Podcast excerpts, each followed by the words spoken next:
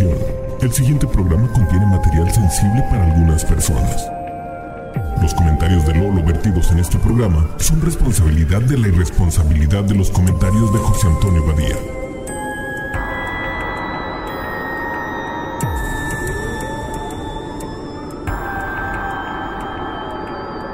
Esto es Leyendas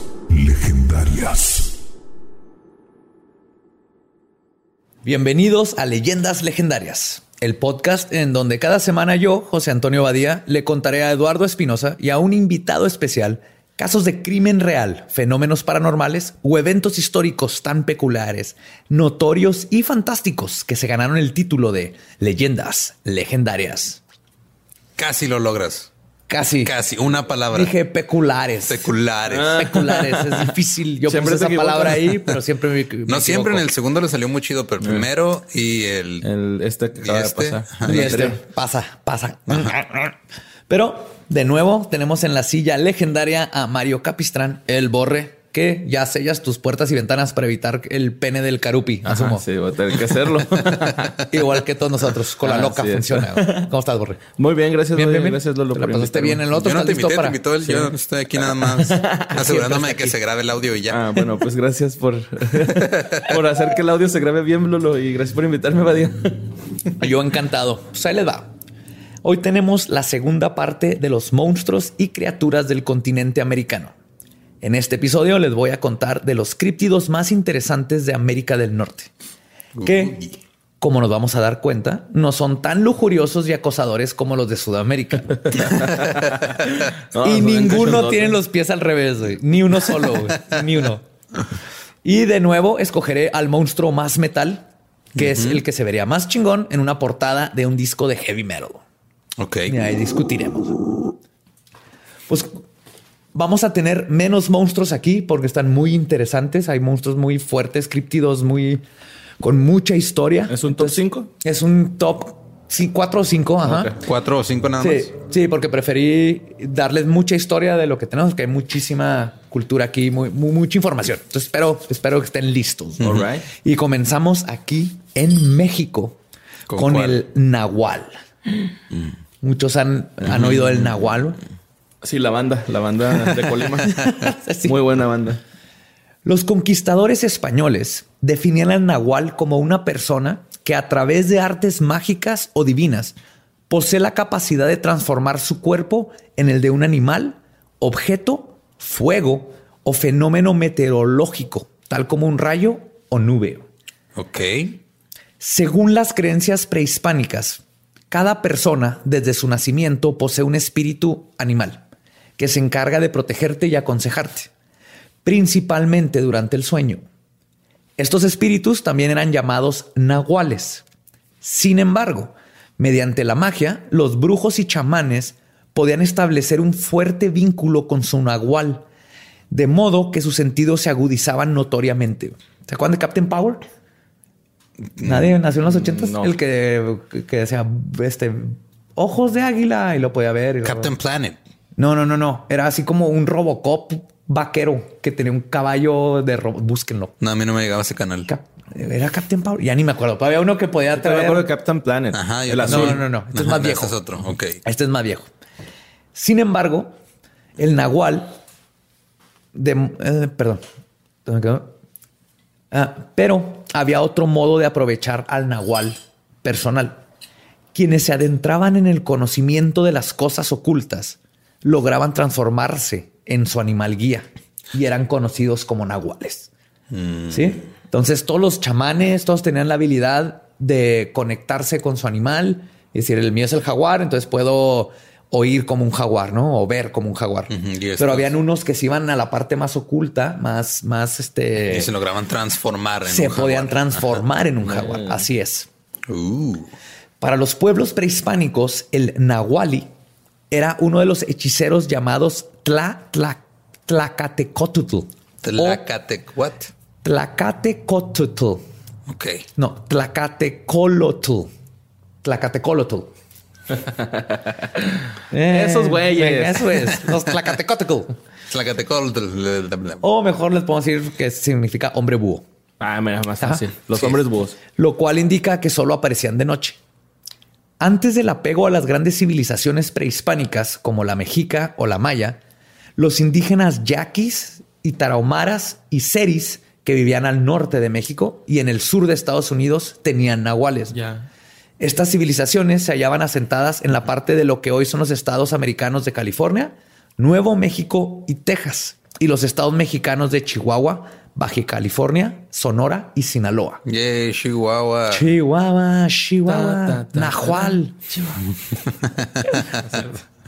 Pero sí, entonces el Nahual comprende, no es mexicano per se. Ahorita vamos a llegar a, a su este como contraparte que vamos a ver en, el, en americana, por decirlo así, pero nos vamos a dar cuenta que básicamente son los mismos. O sea, el Nahual existe en- desde México hasta los nativos americanos. Ellos creían que si un hombre puede llegar a conocer su espíritu primitivo o nahual, que es la esencia del animal con la que todos nacemos, entonces lo podía usar para curar a la gente y practicar magia. Muchos dibujos primitivos en viejas cuevas muestran a personas como hombres lobo. Entonces son nuestros hombres lobo, los nahuales. En la cosmovisión mexica, los nahuales eran protegidos por Tezcatlipoca, Tezcatlipoca. Tezcatlipoca, el señor de la noche. La leyenda contaba que un nahual podía desprenderse de su piel y transformarse en una de estas criaturas. Tal es el caso de leyendas coloniales en la que algunos cazadores mexicas y españoles decían que durante la noche habían matado a un animal y al amanecer el cadáver se había transformado en la de un hombre. Entonces, vemos Eso hasta... Funcionaba hasta después de muerto el. Sí, cuando te mueres se te quita el Se cuerpo, como a los quita. hombres lobo. Ajá. Ves que los matan y regresan. Y de hecho lo vamos a ver. Eso es bien común en, en cuando hay... Todavía en estos tiempos se habla de nahuales y se habla de los skinwalker, que ahorita vamos a hablar de ellos. el análogo, que como les digo, es lo mismo. Cuando los matan, terminan convirtiéndose en hombre y ellos dicen, ay, yo creí que había matado a un perro, pero resulta que era un vato. Creí que había matado a un perro, pero es Joaquín. Es Joaquín. no. El nahual deja su forma humana por un tiempo determinado para adquirir la de un animal elegido. Existen varias versiones de cómo se logra esta metamorfosis. Pero es uno en específico nada más el que se pueden cambiar. Uno al, al- a la vez. O sea, hoy voy a ser un búho, Ajá. mañana voy a ser un buitre o, o un lobo, un Ah, o sea, coyote. se pueden cambiar de especie. Es lo que Ajá, quieran. ok, Ajá. creí que era nada más en uno solo. O sea, como que este es mi animal guía y yo me quiero convertir en, en una rata porque ese es mi animal guía y porque no tengo autoestima y me voy a hacer una rata siempre. No, con la práctica pueden irse convirtiendo en otros. Que ahí les va ahorita, voy a hablar un poquito de eso, pero es curioso que los nahuales casi no hay información. De los skinwalkers tampoco, pero se conoce un poquito más de los rituales y unas cosas malignas y muy oscuras de los skinwalkers que ya viendo todo junto, ahorita nos vamos a dar cuenta y asumiendo que es lo mismo, porque por lógica se ve que son lo mismo. Ajá. Creo que podemos juntar los dos y darnos una idea más global de lo que hacen y cómo es que se transforman en el animal que se quieren transformar. Por ejemplo, la parte de cómo se transforman en el animal que se quieren transformar lo aprendemos de los skinwalkers. Ok. Pero ahorita llegamos a ellos. Entonces, una forma segura que el brujo simplemente desaparece y encarna en el animal a voluntad. El chamán afirma ser capaz de incorporar su conciencia al cuerpo de un animal ya existente. Sea de una forma u otra, hay una afinidad psíquica. Pero es que se, o sea, se, se convierten en el animal. Es que o es algo las- así como Bran, el de Game of Thrones, el que está en silla de ruedas, que se mete así el, el Y ¿cómo haz de cuenta, hay tres formas. Una es esa, como Bran de Game of. Thrones. Se meten al animal que quieren y lo controlan. O sea, una es una manera de mantenerte relevarte en la trama de un, de un programa. Pero esos son luz. Como que luz. Ah, Cuando te puedes meter a un, a un cuerpo es luz, ¿no? Acá, diferente. Sí. Algo así, yo sabía. No, es que sí, a mí me gusta ese rollo, güey, de los, nahu- de Están los nahuales. los chidos, están bien Simón. chidos.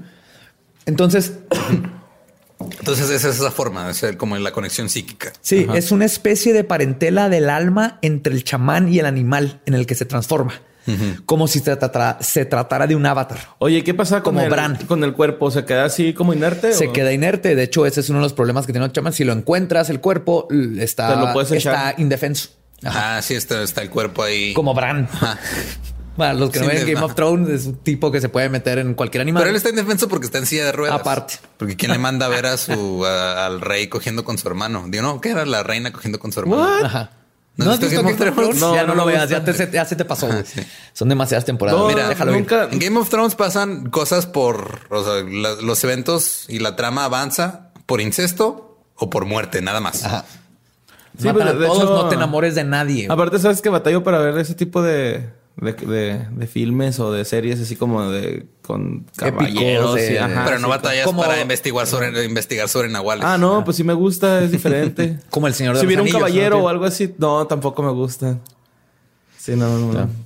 Pues, otra forma dice que se fragmenta, para lo cual se desprende de modo deliberado de parte de su cuerpo. Los ojos, las piernas, un brazo o incluso los intestinos.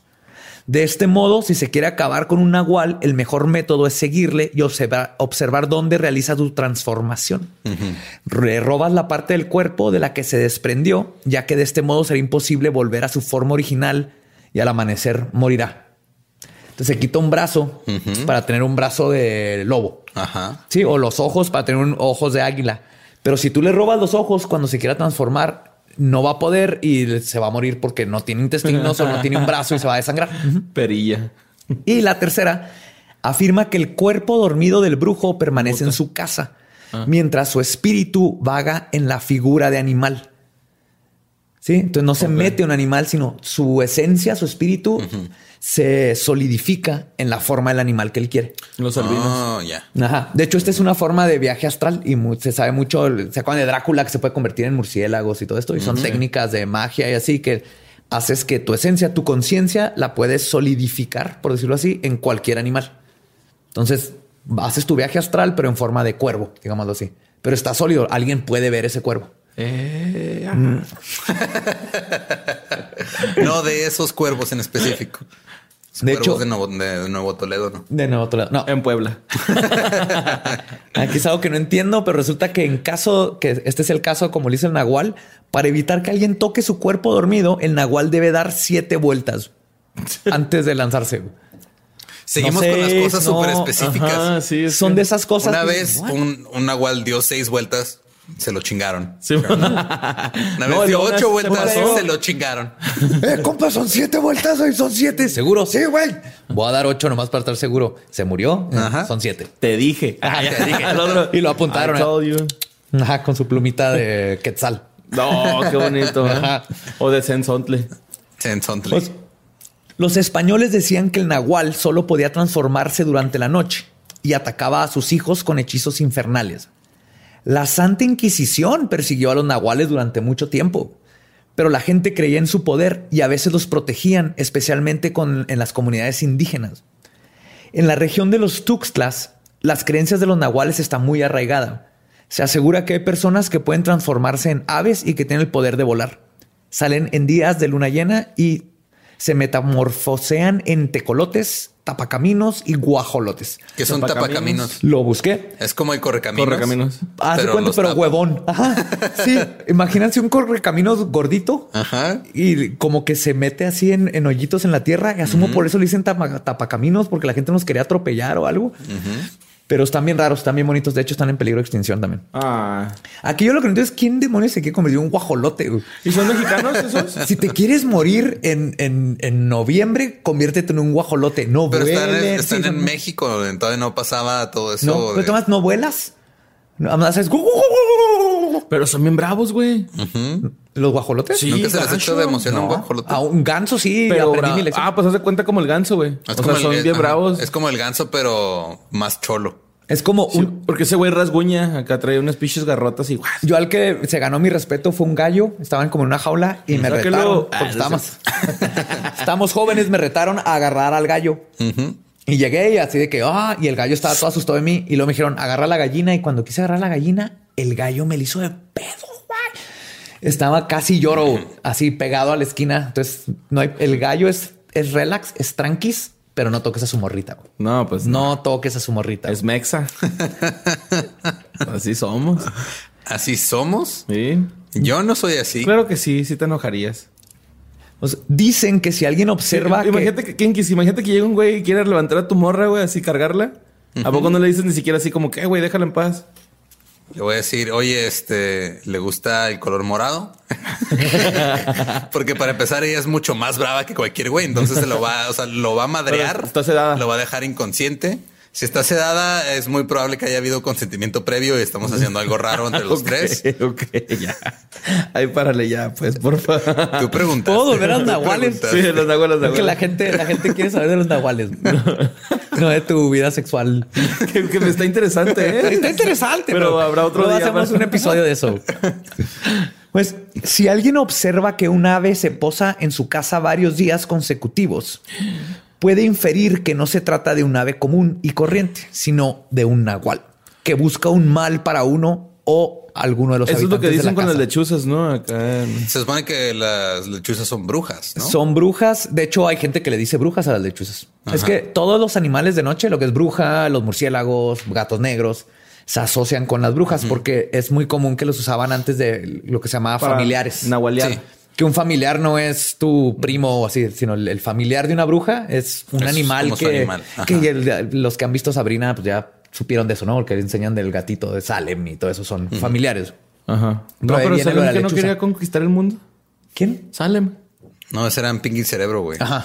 No, Salem, Salem por eso está hecho gato, ¿no? Porque quería conquistar el mundo. Ah, ya, y lo castigaron Ajá, haciendo lo gato. castigaron Sí. haciéndolo gato. En el cómic está más hardcore. Lean el cómic, pero. Ah, ok. Ajá. Yo estoy hablando de la serie de Nickelodeon, De- no, sé dónde era. la viejita, sí. La viejita. donde sale Harvey, que se parece a. Ah, ¿Cómo se llama esta serie? Olvídalo. Dawson Creek se parece al de Dawson. De hecho, es el de los Winchester, ¿no? No sé, pero Sí. nos bueno, estamos desviando. nos estamos desviando. Todavía más. Está más interesante mi vida sexual que esto. güey. La leyenda de los nahuales tiene partes oscuras, perdidas en el pasado, en la mágica cosmología mexicana y difiere muchísimo dependiendo de las fuentes en que se basan a estas leyendas locales que se adecúan a la región donde cuente. Por ejemplo, el Por líder- ejemplo, en el norte el nahual se convierte en carne asada. en vaca. En el sur se convierte en un sope, un Uy. talacoyo. Qué rico. en la Ciudad de México en esquites. Sí. Sí, es un animal el esquite, ¿verdad? El esquite es, Es elote. es el grano del elote. ¿Qué? es un elote en vaso. Ah, Por ¿Por allá qué no por le dicen el, elote? Ah, porque es que ya es esquite. O sea, el Ay, elote güey, es le dicen completo. quesadillas a los tacos Sí, también, Sí, güey, sí, no, no, no, ¿qué? eh, nos vamos a ir por otro. Déjenme continuar. Por ejemplo, el líder de la secta Rojo Intenso, creador de la página nahual.org. Espérense. Y amigo de Carlos Castañeda. ¿Quién es Carlos Castañeda? ¿Cómo que quién es Carlos Castañeda? ¿Quién es? ¿No conocen a Carlos Castañeda? No. Un imbécil que habla de magia y fantasmas y está sacándole. No conozco a José Antonio. Badía, no, no conozco a un Carlos Castañeda. Por eso no tengo que conocer a Carlos Castañeda. Tengo mi propio, mi propio hablador de magia y esas cosas. ¿Han oído de la Casa Cañitas? Ajá. Es Carlos Trejo, güey. Ajá. Ajá. Entonces ah, conocen a Carlos Trejo. Hagan de cuenta es un Carlos Trejo. Es un Carlos Trejo, pero Carlos Trejo ahora toca en una banda de covers en un bar. güey. No me Mínimo digas sabe hacer algo. Sí, ¿Es- eso lo vi en? Facebook. Ajá. Con su sombrero todavía. Toca la de Ghostbusters siempre. No. Cañitas. No, luego hay que hacer un episodio de ese imbécil güey, del, del- de cañitas y de Castañeda. Sí, el Castañeda. y No les digas imbéciles porque Perdón. tienen muchos fans, tienen mu- son simplemente nada más porque no te gusta lo que hace alguien, no tienes que decirle imbécil. Perdón, bueno, eh, Imbécil. ¿cómo se dice? ¿Embaucador o Charlatán. Charlatán. ¿Qué vamos a usar? Este, Ah. sinónimos. Político, no. O podemos, güey. se podemos seguir hablando de, de nahuales. de nahual.org. Estábamos Nahual.org. en nahual.org. De Eduardo Castañeda. Ajá. Carlos Castañeda. Carlos Castañeda. Entonces, este tipo, el, el- el de, de rojo, de rojo intenso y nahual.org se llama Alfonso Orozco. Dice que para convertirse en nahual es conveniente comer carne todos los días y beber Pepsi en vez de agua. norteños tenemos. Ay, no es cierto, Espérate, eso- Pepsi. Sí. No, ¿En qué no. momento se volvió publicidad integrada? No sé, pero está en su página, güey. Nahual.org. Tú dices, es punto .org. Aquí voy a aprender de nahuales porque una es lo que me pasa. ajá. Cuando me meto en estos laberintos de investigación, digo, mira, ya encontré una página oficial, es org. Nada, que me salen con que Pepsi. Sí. Tal vez tiene sentido porque la coca es la, la luz, Pepsi es la oscuridad. Tienes que ir al lado de la oscuridad. No sé, güey. Pero pues si te vas a, o sea, si vas a hacer un nahual y tomas Pepsi, te vas a querer convertir en un animal. Te van a decir, no, de ese ahorita no hay, pero tenemos este otro animal, ¿no quieres? Ah, sí. Pero si tomas coca te puedes convertir en un oso polar. Pum. Buen punto. Muy mal chiste, muy malo. Según el folclore, la forma en la que puedes matar a un nahual es que debes de ir en su búsqueda en la noche. Cuando salga a robar, Sí, es cierto, porque nada más se aparecen en la noche.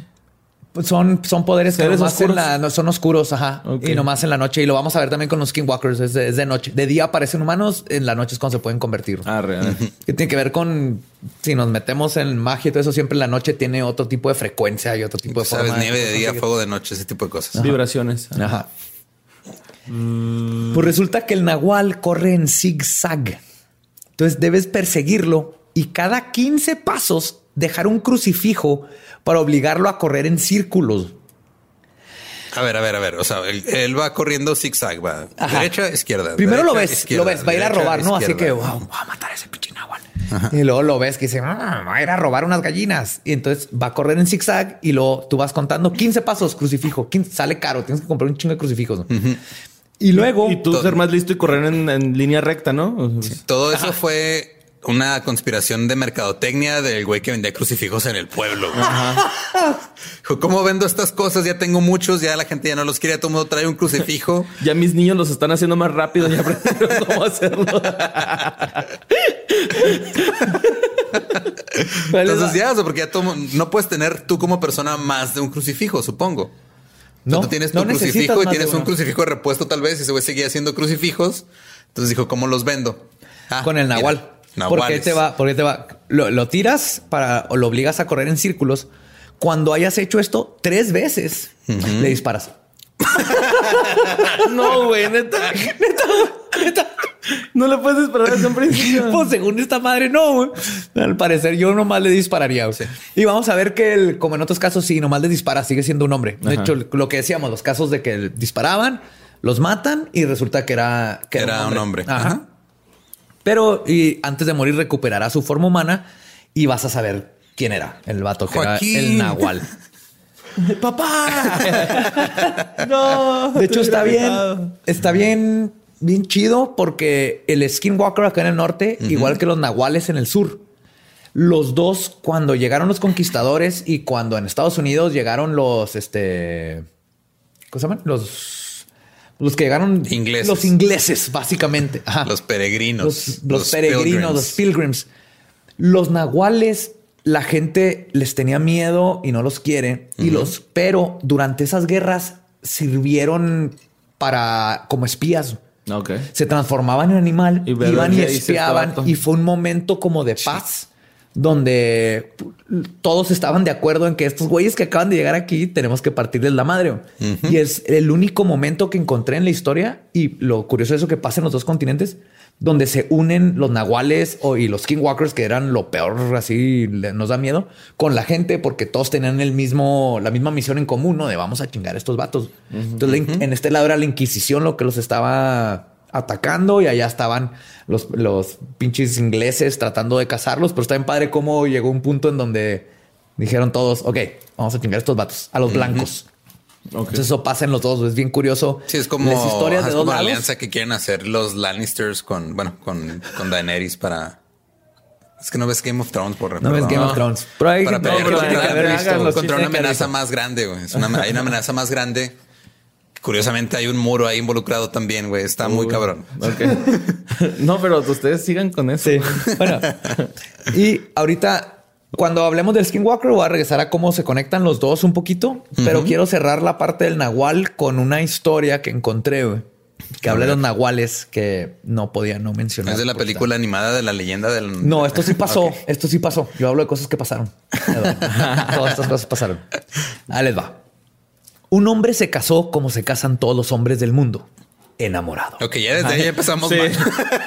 Yo pensé, dijo, obligado. Esto se va a poner, esto se va a poner terrorífico. Espérense. Bueno, ya empezó terrorífico, pero ahí les va.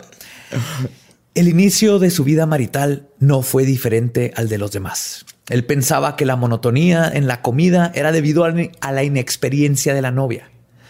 Pero comer moronga todos los días es algo que aburre hasta el más romántico y dedicado esposo. Otra vez, déjenme tratar de. Este es, este es, es una narración verídica. Que de- la moronga es la sangre años, frita. Ajá, Sí, sí, sangre. Por eso no se burlen. Hay alguien que le gusta un chorro la moronga, es parte No, de- la moronga es chida, tacos de moronga están chidos, pero sí comer moronga todos los días sí, sí te aburre. Claro, Sí. claro. La Les digo que digo puras cosas de verdad. Este platillo lo comía frito, en tacos, en mole, Oh. hervido, sazonado y con hierbas. Era tal la cantidad y la continuidad del alimento anudado a la pesadez y cansancio en las noches en contraste con la evidente somnolencia de su mujer en el día. Está bien padre que dijiste somnolencia y Borres está durmiendo. Sí. está bostezando en ese momento. ahí. Que en una sospecha tomó formar, empezó a formar, se empezó a formar una sospecha en su cabeza. Al caer la tarde, su mujer le daba un té para la buena digestión, según decía. Dejó de tomarlo. Tirándolo en una maceta, pudo descubrir que por las noches su esposa se levantaba a hurtadillas para salir de la casa. Empezó a afirmar su sospecha. Su esposa era bruja. Una noche decidió seguirla. Fingió dormir profundamente debido a la poción. Ella se levantó sigilosa, se vistió y salió de la casa para encontrarse con sus compañeros brujos. Eh, yo no me no vas a gritar acá recio, eh, porque pones mucha atención, güey. Buena atención. Todo va a estar bien. les- Te prometo que no va a gritar.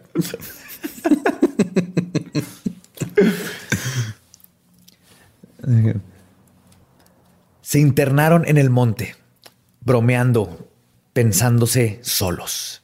El esposo los perseguía a prudente distancia. Llegaron a un sitio de que seguro habían visto antes. El sorprendido hombre vio cómo se transformaron en animales. Se quitaron las cabezas, desponiéndose de ellas en fila, y se fueron a molestar gente y a quitarles la sangre. Aprovechó para cambiar la cabeza de su esposa por la de un hombre barbado y se fue a dormir. Al amanecer regresaron los hechiceros, se pusieron las cabezas a tientas con prisa. Ante la llegada del sol, se fueron corriendo. A la mañana siguiente el esposo la despertó con un espejo en la mano. Le pidió verse. Cuando lo hizo, miró la cara de su compañero, que correría, y sintió vergüenza. Trató de hablar con su marido, pero al resonar la voz grave de un hombre que trata de dar explicaciones con artilugios femeninos, fue tal la conmoción de la mujer repentinamente. Ahora... Ah, que tanta cosa- Gildo, yo no quería que vieras. Yo no quería que me vieras así, pero es que es que tengo que conseguir sangre, güey. ¿Qué pedo, morro? ¿Dónde dabas anoche, güey? Te fuiste con tus amigos, ¿verdad? Perdóname, Hermenegildo, es que Menegildo, güey. No, te Eres Nahual, cabrón. Eres Nahual. Che, voz mamona. que te dieras cuenta, pero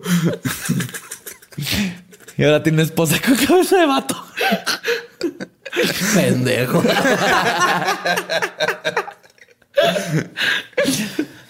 Pues cuando fue tanta la conmoción de la, de la mujer que murió repentinamente.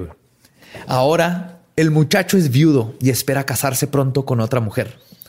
Aunque hay veces en que extraña el guisado de moronga. Nadie como su difunta para prepararla. Es neta que dices. Esta es una anécdota de, de hace muchos años donde cuentan esa parte de la pero me encanta cómo el, Aunque ya no pueda comer Sí. No, el problema no fue la esposa, es Nahual. Le- No, no, se pueden problema- cambiar las cabezas. Muy, muy, muy, muy listo el vato, ¿no? Despertar. Imagínate estar ahí acostadito, así como, hijo, ahorita que se despierta esta morra. Con la cara del pinche Joaquín, güey. Hija de su. Ahora es al ya revés, la ¿no? trampé, ya la trampé. Estás dormido para checar el cel o algo. o algo así en vez de seguir a alguien. checaba la cabeza. Sí. Pues ahora nos vamos a el Skinwalker, que es de los Estados Unidos. Sí. Los Skinwalkers o los que caminan en pieles, como se en español, aparecen en múltiples tradiciones de los nativos americanos. Su procedencia viene de una leyenda de origen navajo, una nación indígena de Estados Unidos, el G. Naldushi. Hay muchos detalles sobre los mismos, ya que los nativos americanos los consideran, perdón, no hay muchos de- de detalles porque los consideran un tabú e incluso tienen prohibido hablar sobre ellos, ya que los consideran una aberración a la naturaleza y una de las cosas más malvada- malvadas que existen en el mundo. Como los católicos con los homosexuales. Así es.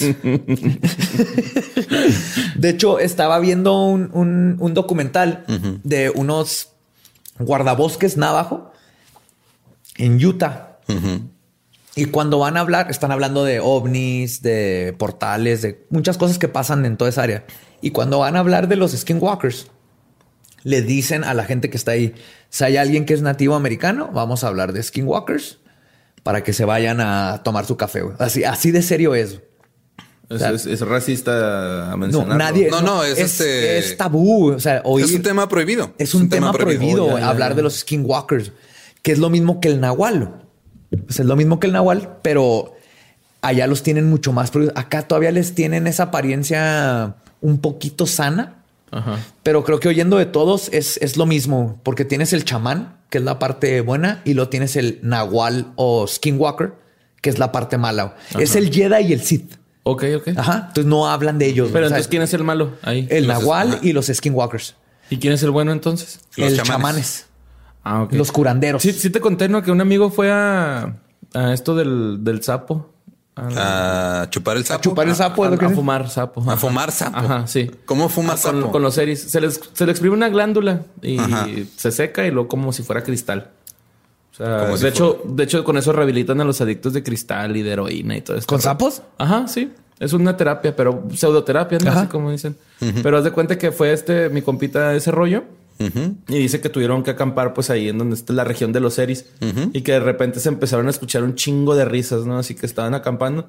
Y que el chamán que les estaba dando el tour les dijo así como que, ok, vamos a levantarnos y vamos a aplaudir, cantar, este, hacer mucho ruido, ¿no? Para asustarlos. para asustarlos y se asustaron, pero dice este güey que como más tarde se volvió a escuchar, pero así como si hubieran ido por más raza estas, pues, o sea, lo- las risas, ¿no? Y, y otra vez salieron y el chamán, no, de otra vez, güey, decía, madre, ¿no? Y que ya, al último, pues se fueron las risas, pero dice que sí. Hubo un momento bien incómodo, güey, porque dice, es que neta, güey, se escuchaban las risas enfrente, atrás y a los lados. O sea, nos tenían totalmente rodeados la- las... el- pues supongo que deben de ser brujas o nahuales o no sé qué pedo, güey. Probablemente Nahual, porque ahorita que me cuentas eso, acabo de escuchar una historia donde eh, los, los skinwalkers, los navajos, te, te dicen que no se meten con gente que no sea de las tribus. Ok. Ok. Pero hay varios. en- ajá. Sí, no, no les interesa, la neta. Pero ah, hubo un caso muy sonado de una familia que en el carro de repente salió enfrente del carro un tipo entre mitad perro, mitad humano y casi lo atropellan. Pasó, no pasó nada, se fueron a la casa y luego en la noche, y lo acabo de escuchar ayer, empezaron risas en la cabaña donde se quedaron. Y dicen que abrían y que empezaron los tambores, pum, pum, pum, pum, pum, pum, pum, pum. Y los veían y lo trataban de cruzarse la reja y no podían. Y eran entre humanoides perros. Y así estuvieron. Y al día, al- ahí se, algo tenía el rancho que no podían cruzar. Ya me están dando miedo, ahora sí ya. Sí. ya, Y al día siguiente. Tú empezaste con tus risas y tus historias raras. Ajá.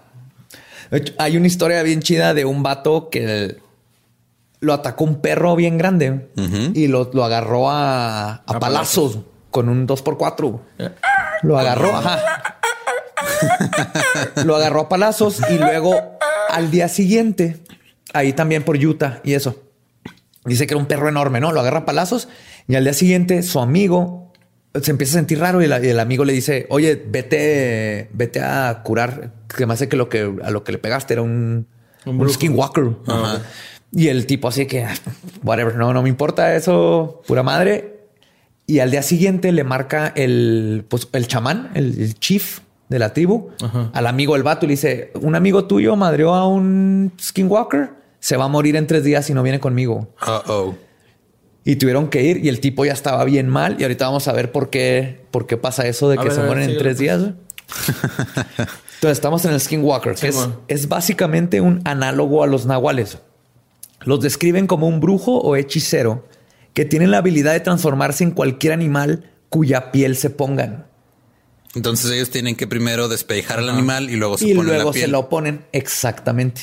Leonardo DiCaprio se podría convertir en Un oso. oso, exacto. Así es. Si fuera Skinwalker o Nahual, que es uno de los tipos de Nahuales ahí es donde empezamos a ver las diferentes técnicas. Pero se tienen que poner. Entonces es difícil que se transforme en un pingüino, por ejemplo. Depende todo, se embarrado, ponga la piel. todo embarrado de chocolate y crema, pues no. Ah, muy bien, muy bien. O de No, gansito. no puedo creer que te puse ese chiste así tan fácil. Qué horrible soy. No tienen sangre. Pero además tienen la habilidad de controlar el pensamiento de las personas para forzarlas a hacer cosas que normalmente no harían, como comer cometer asesinatos o suicidarse. Es que si llega un güey con una piel de otro animal y te dice que hagas algo, dices, sí, güey, pero ya déjame en paz. Si llega un hámster y me dice que me mate, yo, yo asumo que ese es Dios, porque siempre creo que Dios es un hámster. Imagínate. güey. que te diga un hámster eso. Ajá. Mata a tu esposa. Oh, no, güey. Lo, lo piso así. como- hámster, mata a lo mejor si viene con la, con la boca llena de comiditas. Sí, va a tener los cachetotes así, Está güey. bien, pequeñina. Ningún juez te va a meter a la cárcel si un hámster te pidió que mataras a alguien. Le digo que primero lo grabo así. A ver, Ajá. a ver, dime. Y lo ya. Dime en el celular y lo ya. Para que me crean. Pero el pedo Con es que, ajá, para tener poderes tan extraordinarios se necesita un acto extraordinario. Ah, Para claro, ahí es donde viene ahí. el- Ahí es donde viene. Ajá, aquí es donde se- nos vamos a dar cuenta por qué es tabú, por qué nadie habla de Es ellos. donde equilibras la balanza. Si quieres Ajá. algo muy, muy, muy cabrón, necesitas hacer algo muy, Así muy cuando muy cabrón. Anakin mató a un chorro de Jedi para su poder de Sí, cuando Anakin Jedis. mató a todos esos chavitos. No, no solamente mató a los chavitos, mató toda la película con su disgusto por la arena. Sí. Pero aquí nos vamos a dar cuenta por qué es tabú y lo que yo creo que también es parte de los nahuales, pero no se platica tanto.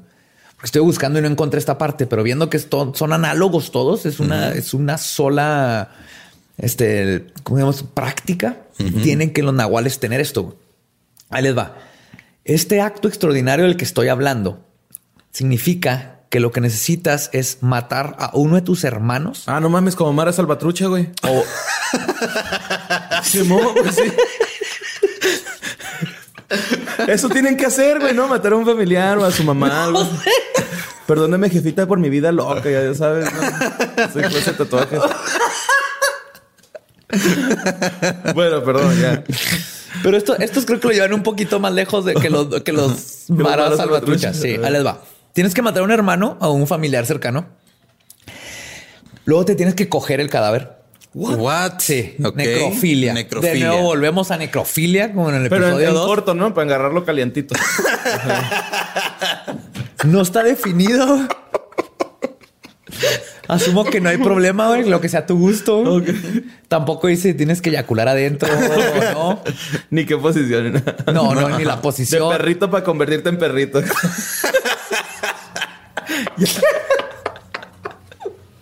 Chivito al precipicio Sí, para convertirte en chivo.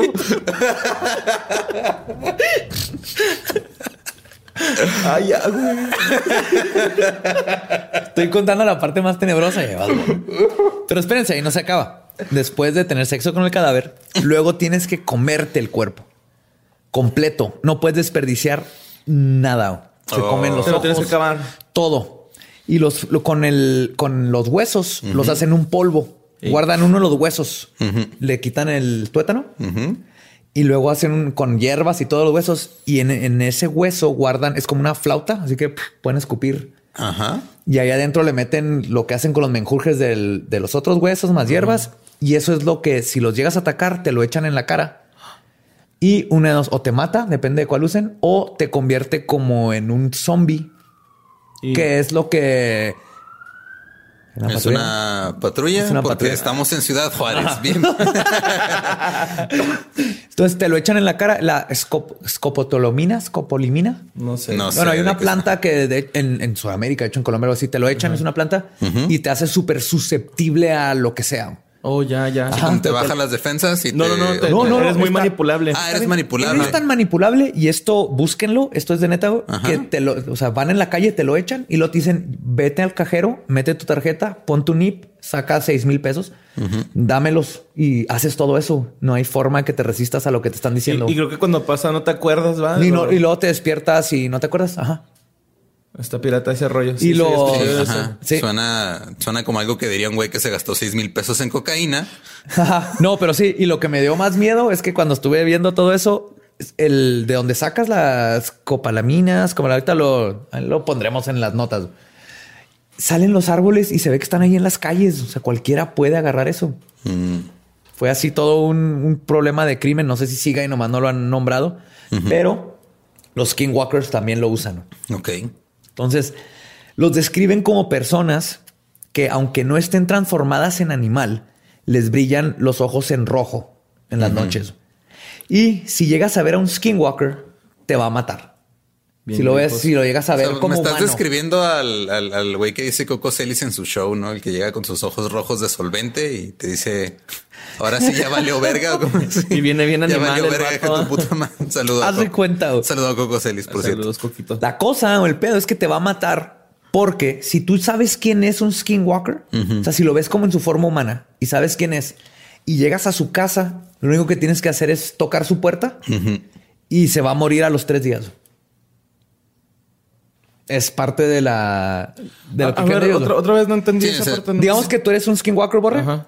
y te veo de perro o de tortuga, no hay problema. Pero si te veo como Borre transformarte No o te sé que gustaría verme de perro, güey, pero... de tortuga. Borre, te- tú te transformas en tortuga. Estaría bien chido. Te vas Sí. la conchita. Pero yo ya sé que tú eres el que se pone las conchitas. Ajá. Ok. Ok, tú te encanta, tú vas de noche, conchitas. A ti te encanta la concha, güey. La Te concha es lo que te concha. gusta. Y tú eres esta bestia que le encantan las conchas y se hace una tortuga que carga conchas. Tortuga ninja. Si yo sé que Borre es la tortuga, nomás tengo que ir a tu casa, tocar a tu puerta y te mueres a los tres días. Lo que me encanta es cómo no usaste el hecho de que su apodo es Borre por borrego para decir en qué animal se iba a transformar. Ah, sí, es cierto. Es que lo veo más como una tortuga. ¿De a poco no te ve así como pom, pom, pom? Tortuga. Aparte ninja. porque hace el mismo sonido cuando tiene sexo. que, si no, que si no han visto videos de una tortuga teniendo sexo, búscanos en YouTube. Están Así muy chidos.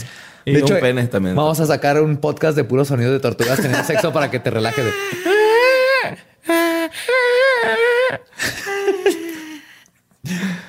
Entonces nada más tienes que tocar la puerta Pero y ya. tú tienes que estar, o sea, tienes que estar 100% seguro de que ese güey va a ser es el nahual, ¿no? Sí, pues Bueno, le el skin- tocas y se muere y que lo viste. Pero es- esto es parte del folclore. Lo que pasa normalmente es eso. Hay muchísimos casos donde hay el caso de una familia que había un coyote muy grande comiéndose sus pollos.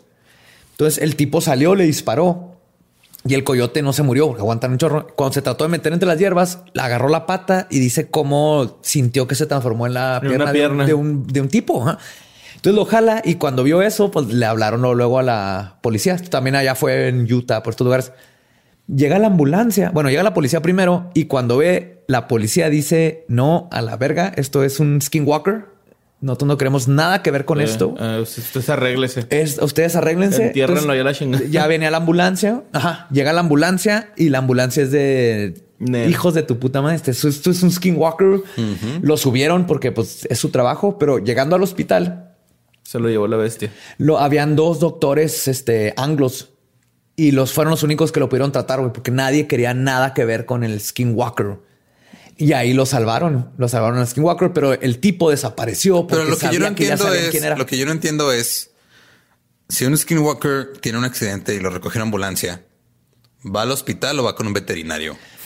Depende de qué tan rápido lo encuentres, porque sí, en cuanto se quedan inconscientes o están heridos, se empiezan a transformar.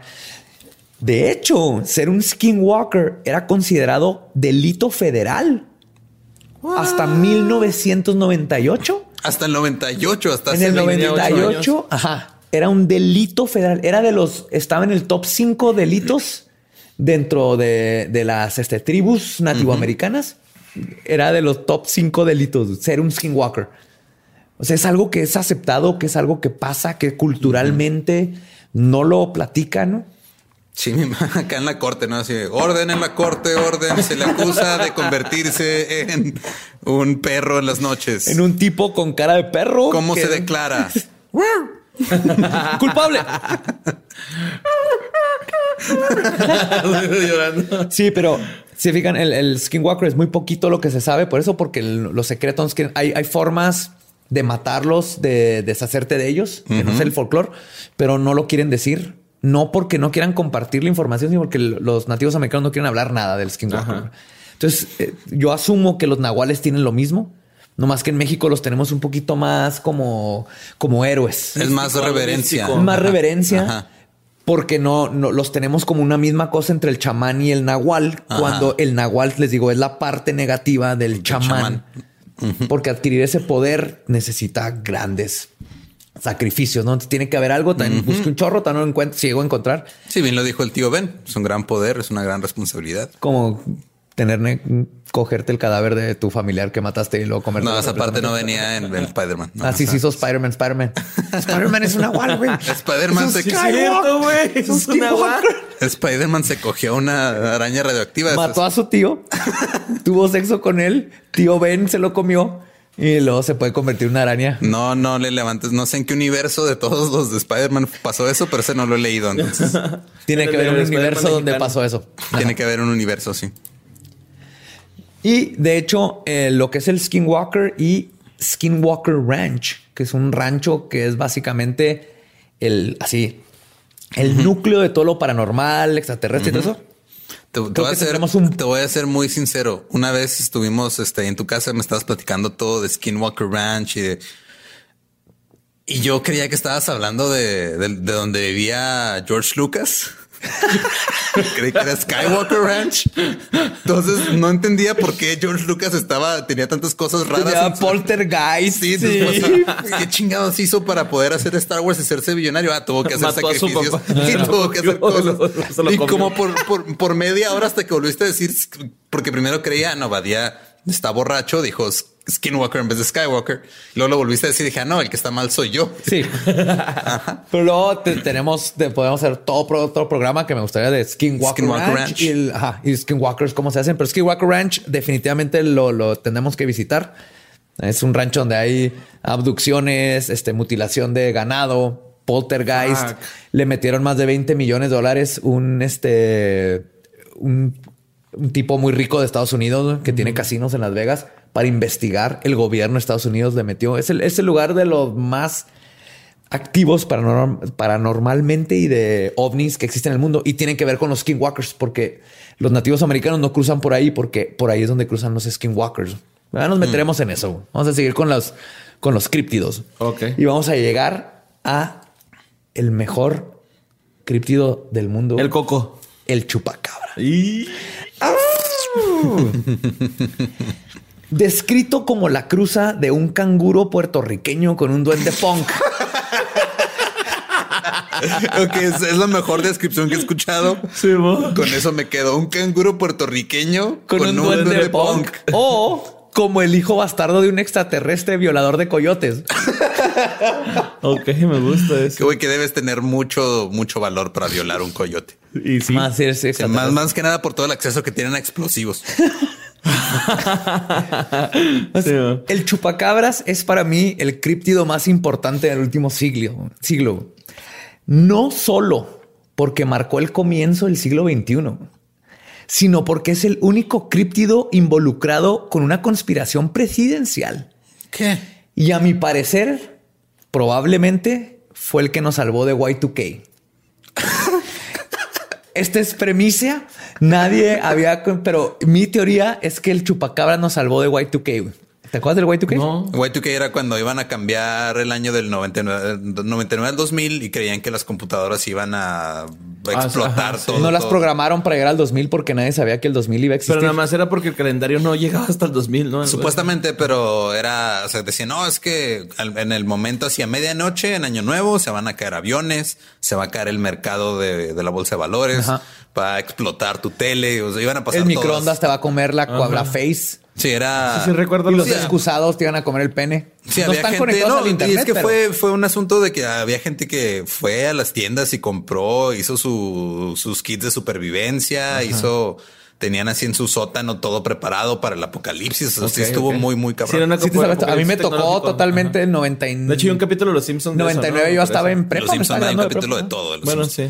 Sí, me está grabando de, de, prepa y era totalmente así de, oh, shit. Sí, parecía que iba a pasar algo bien hardcore y obviamente no pasó nada gracias al chupacabras. No sabe que el chupacabras era programador. No necesitas ser programador, güey, nomás necesitas magia. güey. O sea, ahí les va. El término chupacabras lo acuñó el comediante y empresario puertorriqueño Silverio Pérez al poco tiempo de haberse publicado los primeros incidentes. Y El proviene locutor del latín chupas. Y Cabras. Animal. era locutor de radio, de hecho. Mientras tanto, en Colombia le cambiaron el nombre al chupapollas. No mames. Neta, mamón. Neta, güey. Ay, no, es que chupacabras se escucha muy, como muy, muy sucio. Hay que ponerle algo más, más regular, más normal. Chupapollas. Aparte, chupapollas. Porque le dicen Que me chupapollos o chupapollas. No es Pero chupapollas. A mí más que nada, aparte de lo gracioso de eso es, tantito. es pollo, güey, el chupapollas. No mames, si estoy un pedazo de nombre. Horrible. Chupapollas. Horrible. O sea, Colombia, te amo, pero chupapollas. No. Vámonos, vamos a todos a aceptar que es el chupacabras. Aparte anda en bicicleta el güey, ¿no? Acá. ¿El chupacabras? Sí. Anda en patineta. En bicicleta. No, es patineta porque es punk. Ajá, es punk. Pues, la descripción más común del chupacabras es la de una criatura parecida a un reptil de piel coriácea o escamosa, de color gris verdoso y de espinas afiladas o plumas a lo largo de su espalda. Se reporta que mide un poco más de un metro de altura y que al estar de piel salta y guarda cierta similitud con un canguro. Ajá. Un cargulo Y en- puertorriqueño. Ajá. Y en algunas, en algunos avistamientos lo han descrito con alas, así como las de Spider-Man, entre la muñeca y la cintura. Pero sí, Oye. sí es muy probable que vuele. güey. Como mi- uno de mis primos tenía una playera del chupacabras, pero venían así todos los datos de, ¿no? O sea, por ejemplo, decía Yo la tenía esa playera. edad también. y luego de acá el año, pero estaba bien chida. Es que fue todo un fenómeno. Un- Sí, era como un Roswell, ¿no? Para mí, De- es- pero sí, fue un. Roswell. de- y les digo que aparte es el único críptido que ha emigrado. O sea, empezó, en Puerto Rico y se fue moviendo y los avistamientos llegaron a México y fueron subiendo hasta que llegaron a Estados Unidos. No, y luego ta- también me acuerdo, me acuerdo mucho que eh, mi abuelo tenía ranchos, ¿no? Tenía un rancho y tenía un camión de así como tipo escolar lleno, pero así hasta la madre de conejos, ¿no? Entonces, pues ahí me gustaba meterme ahí a, corretear los conejos. Sí, güey, estaba bien chido eso. Entonces, un día le dije, hey, lléveme al, lléveme al camión, ¿no? Y lo, no, que sí. Pues ya fuimos y pues me metí ahí con los conejillos. Y luego al siguiente día le dije, hey, vamos otra vez con los conejos. Y lo, no, ayer se metió el chupacabras. y- y se los comió todos y que no sé qué. Y luego llegamos y en el, en la- el vidrio de enfrente del camión había un hoyo. ¿Es en serio lo que estás contando? Sí, pero pues no se lo comió el chupacabras. Mi abuelo me lo dijo nomás para asustarme. Los güeyes se lo robaron a los conejos, ¿no?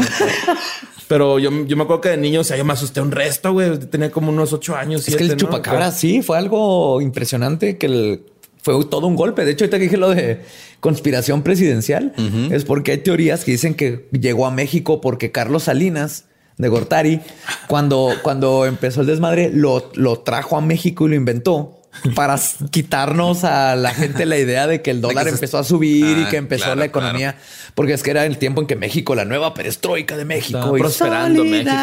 Ajá. México, la ciudad de la esperanza.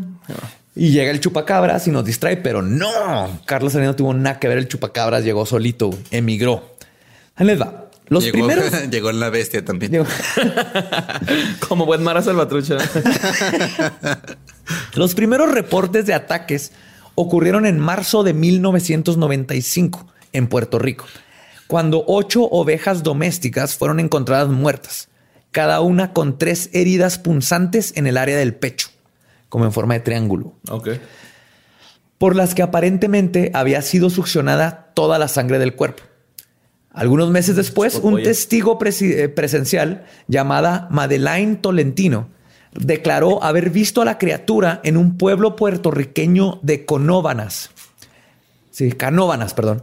Afirmando también que alrededor de 150 animales domésticos habían sido encontrados muertos. 150. 150. Y, así- misma y aquí noche. empezó. No, fue, fue, fue en cuestión de meses, Ok, ya. pero, No, pero con ella fueron Aunque hayan 150. sido meses, sí. todavía también Pero- son un resto, güey. ¿Es un solo chupacabras o hay varios? Porque 150, tanta sangre. Yo también había leído una teoría de que lo habían hecho los chinos, güey. A ese güey. ¿Al chupacabras? Ajá, sí. No, el chupacabras. Era un experimento es genético acá. Sí, pero si, si alguien lo hizo, no fueron los chinos, fue el proyecto Montauk, ahí por Nueva York, por New Jersey. Sería otro tema. Luego te lo platico. Luego Oye, se los platico. Y a lo mejor nada más quería quitarle la vesícula, ¿no? Por eso los, tres- los tres puntos.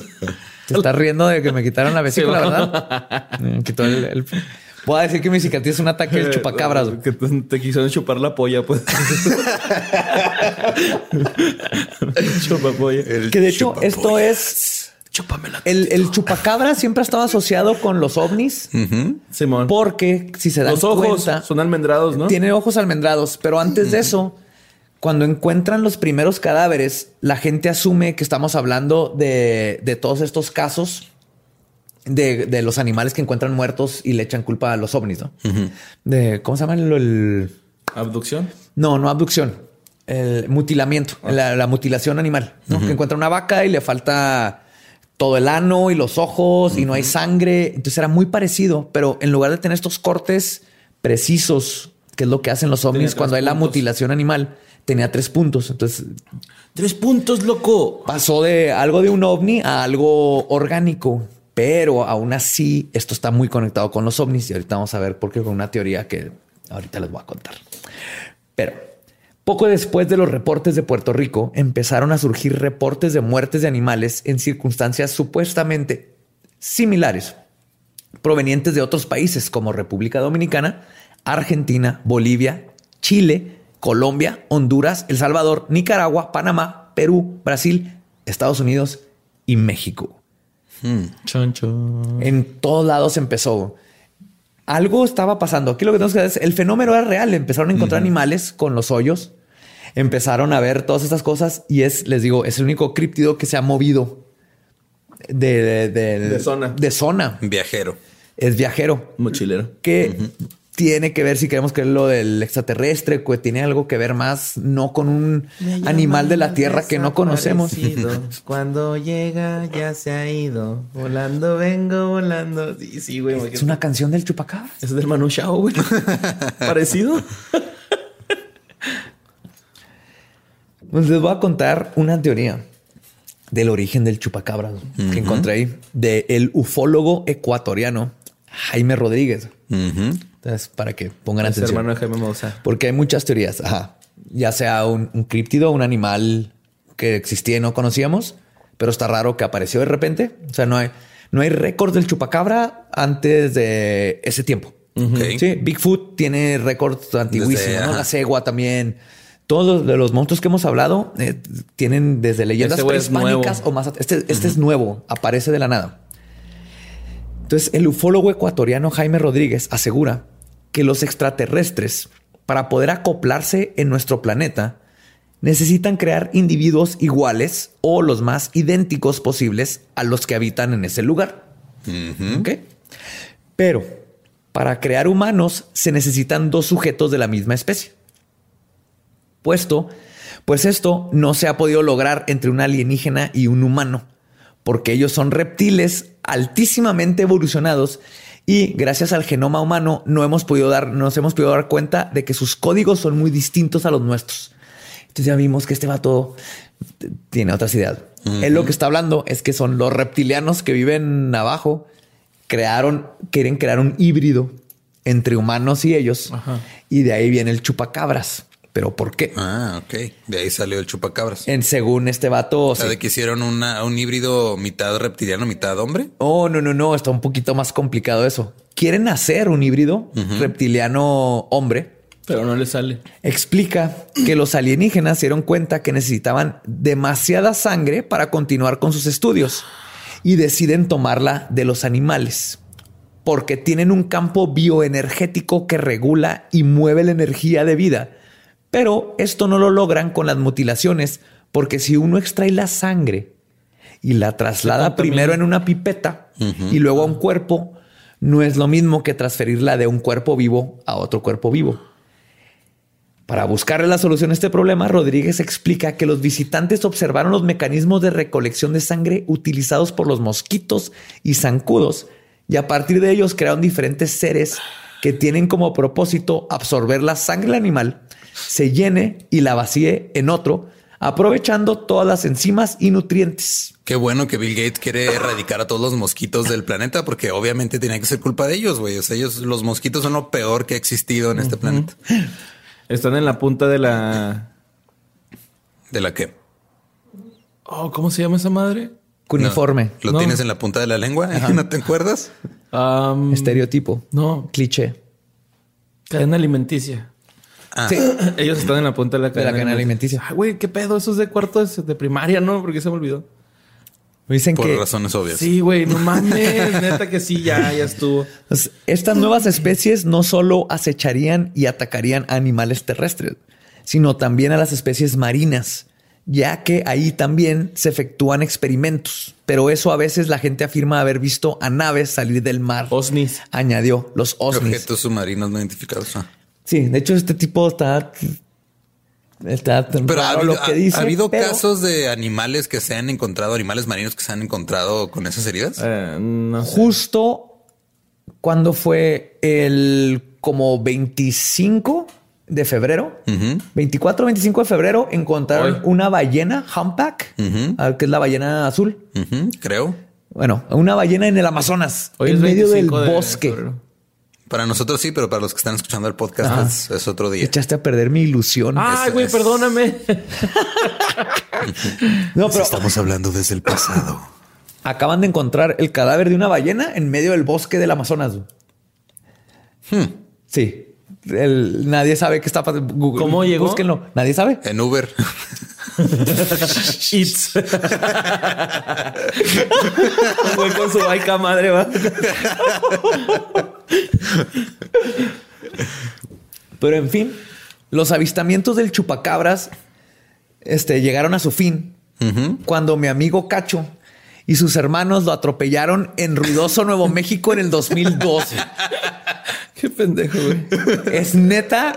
Yo me acuerdo como el 2002, mi amigo Cacho, Héctor Ríos, saludos si nos estás escuchando, dijo que iban en- por Ruidoso, venían de regreso. Ruidoso está en Nuevo México, venían a Ciudad Juárez y atropellaron una criatura rara y luego no la encontraron. Y a partir de ahí desapareció el chupacabras como A lo por 10 mejor y años. sí, güey, ¿eh? Entonces conozco personalmente al que terminó con, Y nada, el güey acá se, con se la metió. plaga que era el chupacabras. güey. El güey se metió a las hierbas y luego un güey le agarró la pata y los empezó a ser humano, ¿no? Ay, güey. ¿Sabes qué? Yo pienso que ya los reptilianos ya lograron hacer su híbrido de, de humano reptil Sí, güey. y se acaba de ganar el Oscar a mejor actor. Oh, Malik. ¿Crees? Nada más vele los ojos. Ajá. Simón. Rami Malek es. Pero se me hace que sí sangra. Sí. Ajá. Todos los reptiles sangran, nomás sangran azul. Pero eso fue en el 2002. Y desde entonces ya no ha habido chupacabras. Entonces, Ya. gracias, Cacho, por matar al chupacabras. Eh, Han Gracias, habido Cacho. una que otra este avistamiento de los cadáveres, no tanto del chupacabras, pero Oye, sí el pasó güey. El cuerpo ese que nos mandaron una vez una foto. ¿Te acuerdas? ¿Qué pedo con ese, güey? Pues era el chupacabras, güey. Pero estaba parado, güey. O sea, estaba... Ma- eh, sí, sí está parado. Es que camina en dos patas. Y más que nada, creo que el, el chupacabra sí tiene que ver con algo no, no críptido. ¿Cómo sabemos que no es que simplemente decidió cambiar su vida y ahora trabaja en un banco ahí en, en- en Nuevo México? Es gerente de es gerente de sucursal de, No, no, trabaja en Banamex. de un. Bank of en- America. No, porque se llegó hasta Estados Unidos ya. Piscando porque es de Costa Rica, ¿no? De República Dominicana, ¿dónde es? De Puerto Rico. De Puerto Rico. Sí, ahora por eso Ya es quieren- gringo, güey. Nomás piscando. tenía que entrar. Cantando reggaetón mientras pisca. es que tú, mami, te voy a chupar la polla porque... Ay.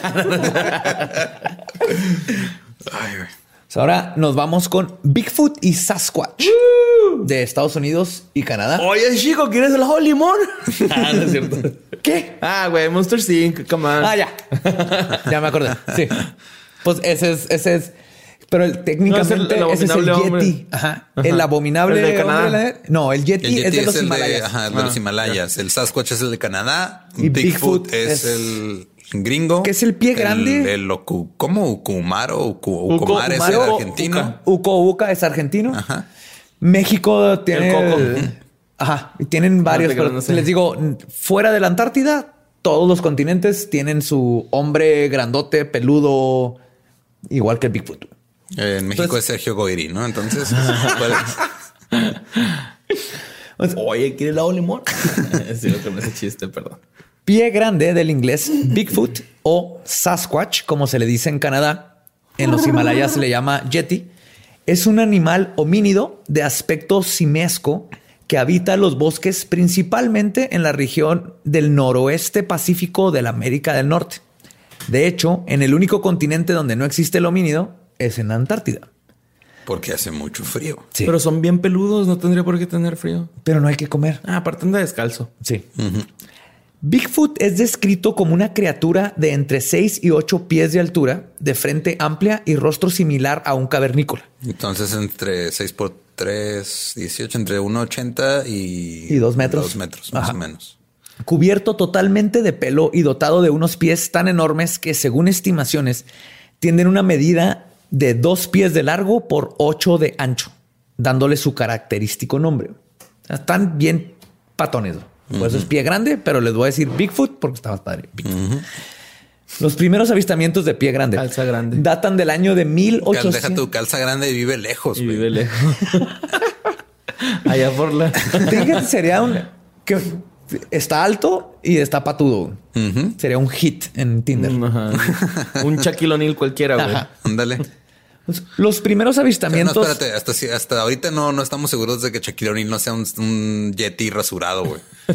no, Bueno, un Yao Ming cualquiera. un Yao Ming. Bueno, un Yao Ming es más para allá, sería el Yeti, acá sería Bigfoot. Ajá, sí. Sí. Los primeros avistamientos de Bigfoot datan NBA, del National año. Bigfoot Association.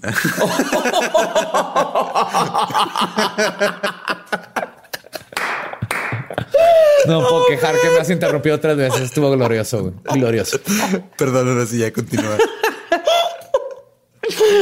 Se mamó. Sí. Los primeros avistamientos datan del año de 1850, a partir de registros de encuentros de cazadores con bestias enormes que se desplazaban sobre sus dos patas traseras. También en el siglo XIX se popularizaron leyendas tales como las del hombre salvaje del cañón del cuervo Ah, y el ¿cómo, salvaje de Winstead. Son lugares ahí en Estados Unidos las cuales giran en torno a la existencia de enormes criaturas peludas similares a un hombre, pero que no eran humanos. A pesar de cientos o quizás miles de experiencias, registros y testigos que abarcan cientos de años, Bigfoot se hizo más famoso con el video de Roger Patterson y Robert Grimley. Ah, sí, ese sí lo he visto. Todo el mundo lo ha visto, ¿no? Es el. Si, si sabes de. Bigfoot, lo más mínimo es Ajá, ese video, ese donde va caminando Entre el bosque. entre el bosque. En- en- eh, en- fue en 1967, tomado en California, y muestra al homínido caminando en plena luz del día y que hasta el día de hoy no ha podido ser comprobado al 100% que sea falso. Eh, con técnicas de Lighting Magic de Disney para ver cómo lo hicieron con por los movimientos y todo eso. Sí, por el movimiento, por hasta por dicen, dicen que tamaño. o sea, el tamaño, luego cómo se contrae el músculo cuando pisa. es lo que todo dicen. Eh, Todavía en el 67 están diciendo que nomás por cómo se mueve el músculo, que se necesitaría una computadora que supiera hacer todo esto. Y dices, ajá, ahorita se puede en el 2018 bien Ajá, chido. Ahí está Thanos. tiempo, ¿no? Era el 67, no existía Thanos. tal cosa. Sí. Y para los que no lo han visto, es se ve así en, en el día hasta el bosque y pasa, va caminando Bigfoot del otro lado de un río y voltea a ver, de hecho, al, al que lo está cámara, grabando y luego voltea. Sí, voltea a ver con que Y camina como más rápido, Sí, se va. Y se ve que los brazos van, ¿eh? van abajo de las rodillas, Sí. todo, ¿no? Entonces Patterson cuenta cómo iban, Y, lo y vio. creo y que se hasta bajó. hay este como documentación de la pisada, ¿no? Y de todo esto, o sea, de la huella. Mira, te voy a decir algo. De todos los críptidos que he hablado y todo eso, Bigfoot Es de más- los que dices, A huevo ahí está. no es posible que no exista. Hay pruebas a lo idiota, hay, hay huellas, huellas que ya sacaron en yeso, hay cabello, hay mil, mil Hasta cosas. declaraciones de impuestos tiene ya Bigfoot. Casi, es lo único que le falta, pero sí, o sea, tú ves las huellas y dices, no es posible que no, que la gente no crea que existe, Ajá. que aparte es un animal que, o, o humanoide o homínido que existe en todos los continentes. Ya. Menos Sí. en la Antártida. menos en la Antártida. Pero hablando del, del documental de, bueno, de la película de, perdón, de los Patterson, hubo un tipo en 1999 que dijo que se llamaba Bob Hieronymus, un amigo de Patterson, que dijo que él era el que se había disfrazado de pie grande para la grabación de la cinta. Pero neta, yo creo que eso es totalmente falso y lo hizo nomás para sacar su su parte del pastel, ¿no? Su crédito porque nadie le dio. Sí, hay muchas más pruebas desde cómo se mueven las manos. Los brazos están mucho más largos de lo que deberían de estar en un ser humano. Y de todas maneras tienen movimiento abajo. Entonces necesitarías todo un sistema de, de poleas y cosas así para lograr el.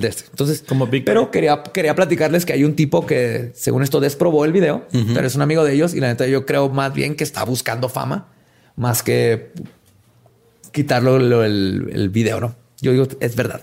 Puede ser. Ajá.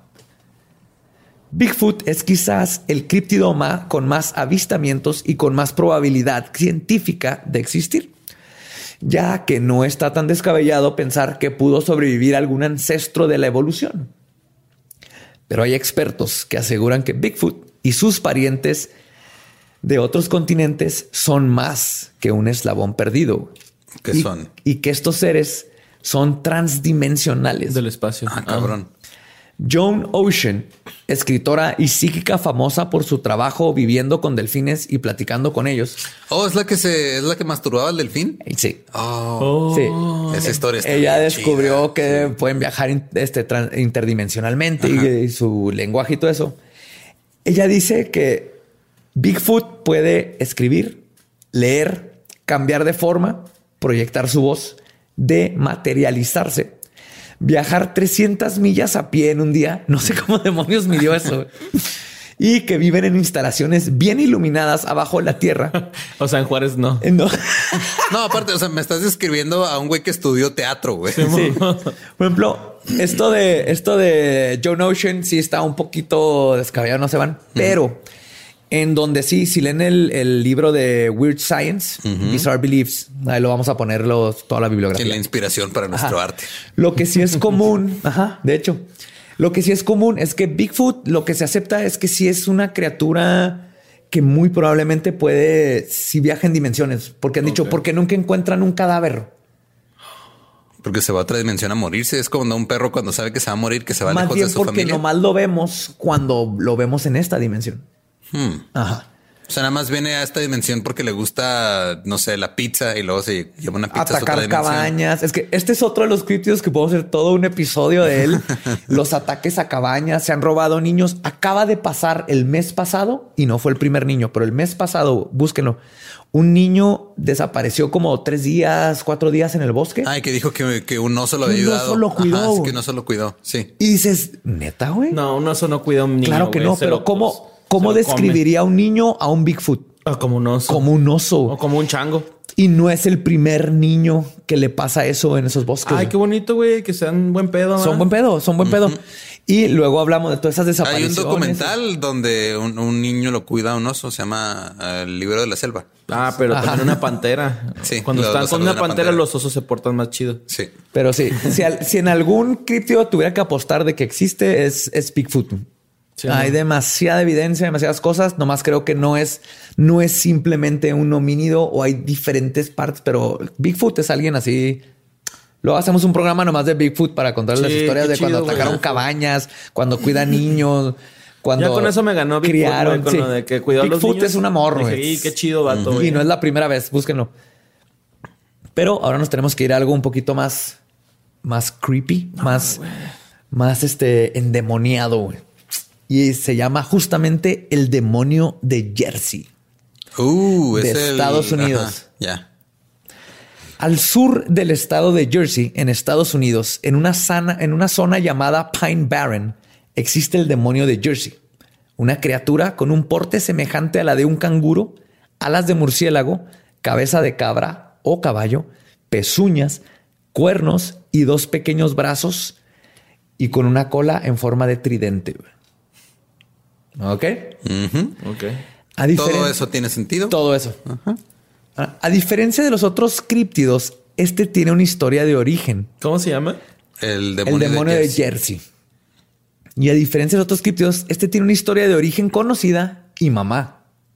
Sabemos quién es su mamá. Jane Leeds, que en 1735 se encontraba en medio de su treceavo parto. Iba a Ouch. tener a su treceavo hijo. Por el dolor, gritó una maldición a su propio hijo en la frustración. Dijo, este ha de ser un hijo del demonio. ¿Ok? Esto Y es lo que me salió el demonio de Jersey. Dio a luz a un niño normal, pero en un tiempo rápido empezó a cambiar. Su piel se volvió negra y su cara... Sí, está bien feo el demonio de Jersey. feo, es que el borre está buscando el... No, y no has visto el, el caballo. Se empezó a alargar, su espalda salieron dos protuberancias y las uñas de sus pies comenzaron a cubrir toda la punta. Poco a poco se convirtió en la tétrica imagen relatada por miles de testigos de un verdadero demonio en la tierra. Mató a la partera, arrojó un, un- arrojó un estremecedor grito y salió volando por la ventana. Y así se crea el demonio de Jersey. Está- Este es un caso bien hardcore porque los críptidos por lo general son cosas que existen en la Tierra y no conocíamos. El demonio de Jersey tiene todo uno- una historia de origen y empieza en, en estos años donde tiene mamá y pasa todo esto, pero se convierte en algo que se ha reportado. Qué perturbador. De hecho, un sacerdote exorcizó el bosque de los Pine Barrens, pero el demonio regresó a los 100 años. Se afirma que José Bonaparte, el hermano mayor de Napoleón, avistó al diablo de Jersey mientras cazaba en Bordertown, Nueva Jersey, en el año de 1820. O sea, él lo, lo documentó. En 1840, el diablo fue culpado de los asesinatos de varios animales. Ataques similares se registraron en 1841 y durante la semana del 16 al 23 de enero de 1909, los periódicos de la época publicaron centenares de encuentros atribuidos al diablo de Jersey. Entre los supuestos encuentros publicados esta semana estaba la afirmación de que la criatura había atacado un tranvía en Haddon Heights, un club social en Camden. Estuvo tan, tan real esto que la policía de Camden y Bristol, Pensilvania, dispararon contra la criatura, contra la criatura sin causarle ningún efecto. Pero están los policías diciendo que vieron Que este le dispararon al demonio. Y le dispararon.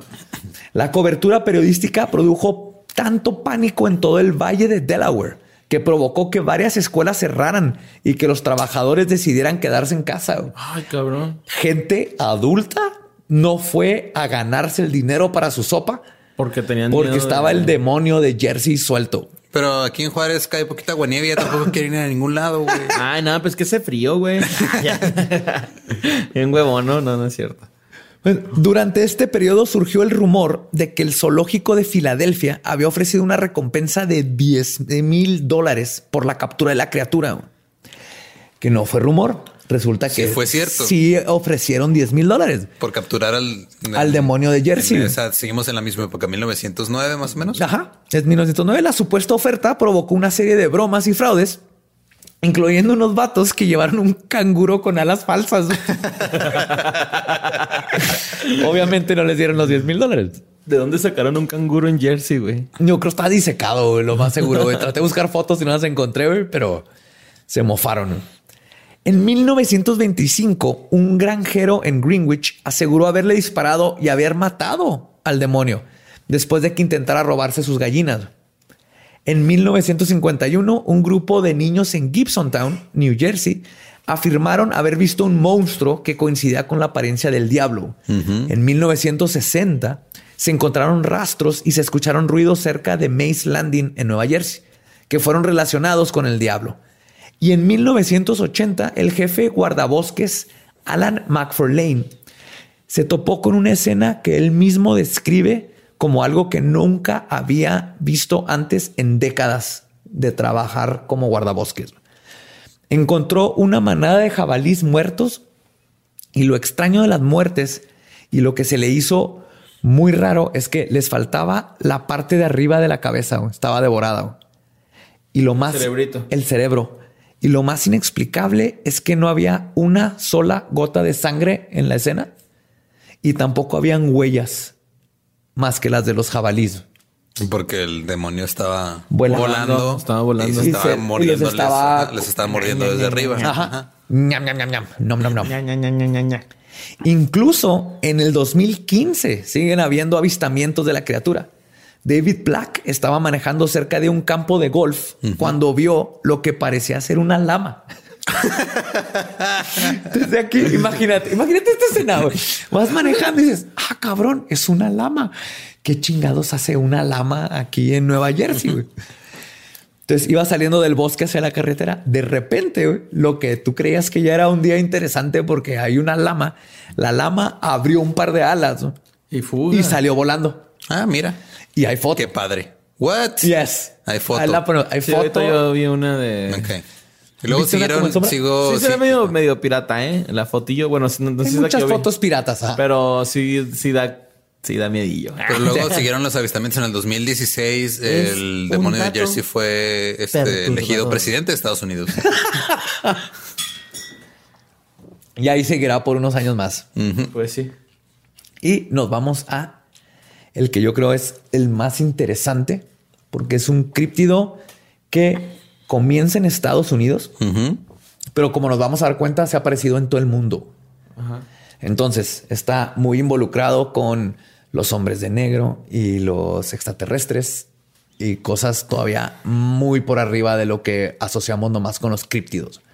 Y les voy a contar de Mothman, también conocido como el, El hombre hombre, polilla.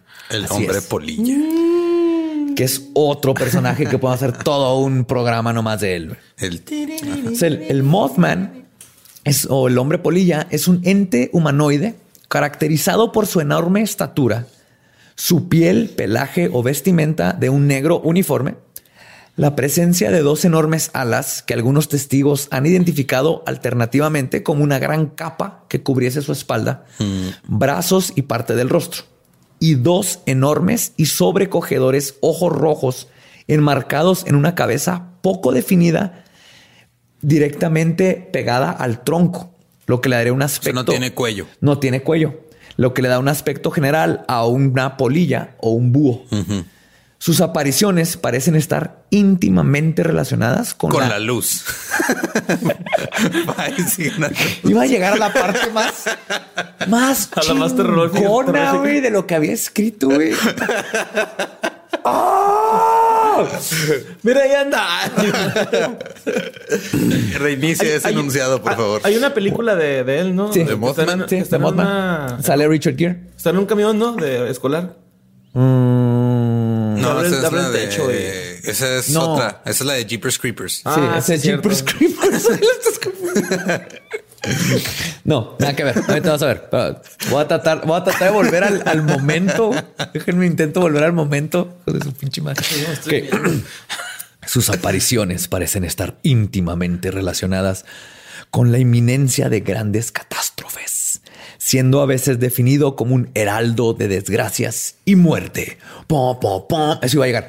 Si se aparece, si se aparece el hombre polilla, gente se va a morir. ¿Ok? Eso es algo. O- es o un aviso, es un es mal augurio. Es un mal O augurio. desastre natural o algo así. No, no Sí. tiene que ser precisamente una muerte. No, son muchas muertes, de hecho. No una. Muchas Ajá. muertes. Ah, Ahí te va. Sí, está bien interesante. De hecho, creo que es algo que todo el mundo debería de conocer. ¿Y ese porque no se muere o qué? No, ¿Nunca se ha muerto? nunca se ha muerto. Y ahí te va de dónde empezó. De hecho, el hombre polilla y Mothman. Mothman. Es que hombre a decir- polilla suena, Le voy a decir Mothman porque suena muy inocente. Ah, No, superhéroe es Deja tú, hombre polilla parece un apodo para alguien que no ha salido del closet, güey. ¿Sí o no? Que está ahí en Ah, el abres, closet. abres el closet y sale. ¿no? Hombre polilla le quita el Mothman. Se oye más así. Ajá. Ah, Mothman. Es Mothman contra hombre polilla. Mothman. Hombre polilla. Mothman. Espérate, cabrón, me estoy orinando. y tú- Mothman. Hombre polilla. Se relaciona tangencialmente con la ufología al coincidir supuestamente sus apariciones con observaciones de ovnis o con la presencia de otras supuestas criaturas, incluyendo los hombres de negro. Que hay varios tipos de hombre de negro. O sea, están los que Está Will Smith y Tommy Lee Jones. Will Smith y Tommy Lee están los de a de veras que llegan y cuando pasa lo de Roswell o cosas de hombres que llegan y te- Y hay unos hombres de negro que neta están bien raros, que los han visto y no son criaturas de este mundo. Ah, pues como son de- como extraterrestres que no saben, que hasta preguntan así como que los describen como gente que está tratando de pretender ser humano. No parpadean y tal. Sí, yo también siento eso. Oh, como Johnny Depp. o Mark Zuckerberg.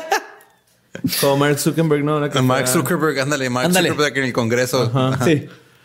Vale, va. Los primeros testimonios modernos datan del año de 1966 en Point Pleasant, Virginia, en los Estados Unidos. En la noche del 14 al 15 de noviembre, los Scarberry y los Mallet, dos matrimonios, paseaban en automóvil. Observaron al lado del camino una criatura de unos dos metros de altura con dos alas plegadas a la espalda que les miraba a los dos. Veían dos brillantes ojos rojos medio cobrizos. La criatura agarra vuelo y los persigue el, que iba manejando asegura el carro llegaba a 160 kilómetros por hora. Son carros viejitos, son los 60. Pero aún al ir a 160 kilómetros por hora, este güey venía madre. Este venía en una altura que lo podían ver, pero iba volando alto y no batía las alas. Era como un avión, se iba planeando básicamente. No lo veían como un murciélago o un pájaro. Hasta la entrada del pueblo es donde lo siguió y después de lanzar un fino chillido similar al emitido por un ratón grande. pues así me lo imaginé. Así fue. Pero, imagínense que va a decir que no mames, Gloria, güey. Esta madre nos va a comer. no mames, güey, corre. Por ahí se perdió en la inmensidad del cielo. Al día siguiente, una mujer llamada Marcela Bennett, mientras se encontraba sentada en un auto estacionado, también aseguró haber visto al monstruo. Ella dice, lo vi entre las sombras, era como si hubiese arrastrado, eh, como si hubiera estado arrastrándose en el piso y lentamente se fue poniendo de pie. Era de color gris y mucho más alto que un hombre, con dos terribles ojos. Al igual que los dos matrimonios, Bennett atribuyó poderes hipnóticos a la mirada de esos ojos rojos. Y esto es algo que vamos a estar viendo. O sea, la, los hipnotiza con Cuando te ve, te hipnotiza y eh, no me puede meter en todos los datos, ¿verdad? Porque les digo que es para otro programa, pero la gente que lo ha visto te hipnotiza, te, da visiones, mm. te hace ver el futuro, te da muchas cosas. el, hombre polilla, el Mothman, es, es otro nivel, güey. hombre polilla, hombre polilla, Mothman. Deberían de poner una jaulita de esas así con descarga eléctrica. Pues, posteriormente, el hombre polilla fue visto por unos pilotos de una base militar cercana y un agricultor local. Hubieron más avistamientos y rápidamente la noticia se convirtió en noticia nacional por el monstruo. Casi un año más tarde, Point Pleasant volvería a ser noticia nacional. El 15 de diciembre de 1967, el Silver Bridge, el puente que cruza el río Ohio a la altura del pueblo, se derrumbó, causando la muerte de 38 personas. Varios residentes cuentan que el Mothman se comunicó con ellos a través de sueños para advertirles que no se acercaran al puente Silver Bridge en ese infausto día y por eso se salvaron. Y hay una película con Richard Gere que trata justamente de esto. Entonces se aparece y va a pasar una catástrofe. Y en este punto es la primera vez que conocemos que, se hizo famoso. cuando hay como una, un testigo comunitario, no sé cómo Ahí Fueron decenas. la policía, cuando los chavos estos contaron, andaban en unas minas donde antes explotaba TNT para probarla para la Segunda Guerra Mundial. Llegan los chavos y cuentan y la policía les creyó tanto que se fueron todos a buscarlo. Es un pueblo chico, o sea, saben que no, no tienen por qué inventarse. Andar mamándose. Andar mamando, básicamente. Por ello, para muchos no fue nada extraño que semanas antes de que se produjera el accidente nuclear en la estación atómica de la ciudad rusa de Chernóbil, también estaba ahí. En abril de 1986, varios lugareños afirmaron haber visto a una extraña criatura alada. También, minutos después de que los aviones secuestrados por la red terrorista Al Qaeda impactaran las Torres Gemelas en Nueva York en septiembre de 2001, uno entre las numerosas fotografías que se tomaron destacó una en donde en medio del caos y escombros, el humo y el polvo aparece un ser alado volando por Manhattan. Y, estoy haciendo como cortito todos, todos avistamientos del. A mí, yo me acuerdo hace como cinco años, estaba viendo, estaba, no me acuerdo si en una tienda, en un lugar donde tenían primer impacto. ok. Y estaba primer impacto, pero estoy en lo que estuviera esperando y están hablando de uno así que vieron un monstruo en bla, bla, bla. Y los se van y dicen, era con ojos rojos y no tenía cuello y las alas. Y yo estoy oyendo esto que sé de, de Mothman y dije, a la verga, güey, es el, están describiendo al Mothman en un pueblito en Sudamérica, en quién sabe dónde, güey, ¿no? Eh. Se me olvidó no es ajeno a, cierta parte. No, es mundial, Chernobyl este, Nueva York. Mothman. En todos lados está Mothman. Hombre polilla. Hombre polilla. Pero cuando vi eso, el problema es que pues, fue hace tiempo, se me olvidó el nombre y ya no supe si se me olvidó cuál era para buscar si pasó algo. Pero es un avistamiento. Describieron lo mismo. Personas que no saben absolutamente nada del Mothman. Ya. Nomás para que te des cuenta de lo, lo importante que es esto. Ya les va. En el 2013, en la ciudad de Camargo, Chihuahua, unos reconocidos ufólogos de la región, Juan Francisco y Miguel Ángel de la Torre, aseguraron tener por lo menos 15 testimonios con audio e imagen de ciudadanos que aseguran haber visto al referido demonio volando en los cielos de la ciudad o posando sobre un árbol. ¿Y saben qué pasó en Chihuahua en octubre del 2013? No. ¿Se acuerdan de la tragedia del aeroshow? Oh, oh, sí, cuando... Donde por falta de permisos de seguridad y básicamente por cómo hacen las cosas en México, una troca monstruo. Ah, pasó una valla de... Se salió de control y fue y se metió contra el público y mató a nueve personas y lesionó a 90. Busquen el video, pónganle Aeroshow, Chihuahua. Sale en YouTube. Sí. ¿Se ve, güey? Sí. Y les voy a decir exactamente dónde. Vamos a poner el link con el, con el, punto exacto, pero es justo antes de que la troca acelere. Del lado derecho se ve lo que parece un ave enorme que puede ser un buitre sototote. Pero todo esto coincide con más de 15 testimonios de gente que antes del accidente estuvieron viendo al moment. Y es gente o sea, en Camargo, en Ascensión, en lugares de alrededor que no es gente. en, ciudades pequeñas o pueblos grandes o pueblos pequeños. Sí, pero es gente que no tiene contacto, que no tiene por qué inventarse una polilla gigante. No, son rancheros de neta del norte. Lo que quieren es su, ganado, güey. No tienen por qué andar inventando chingaderas. Y empiezan a hablar de que hay una madre con alas y ojos rojos. Y luego pasa este incidente. Entonces, Está bien hardcore y se alcanza a ver ahí algo que está volando, más los testimonios. imagínate que yo entre por el, hoyo de mi techo el Mothman. ¿Qué, güey? ¿Cómo va a morir?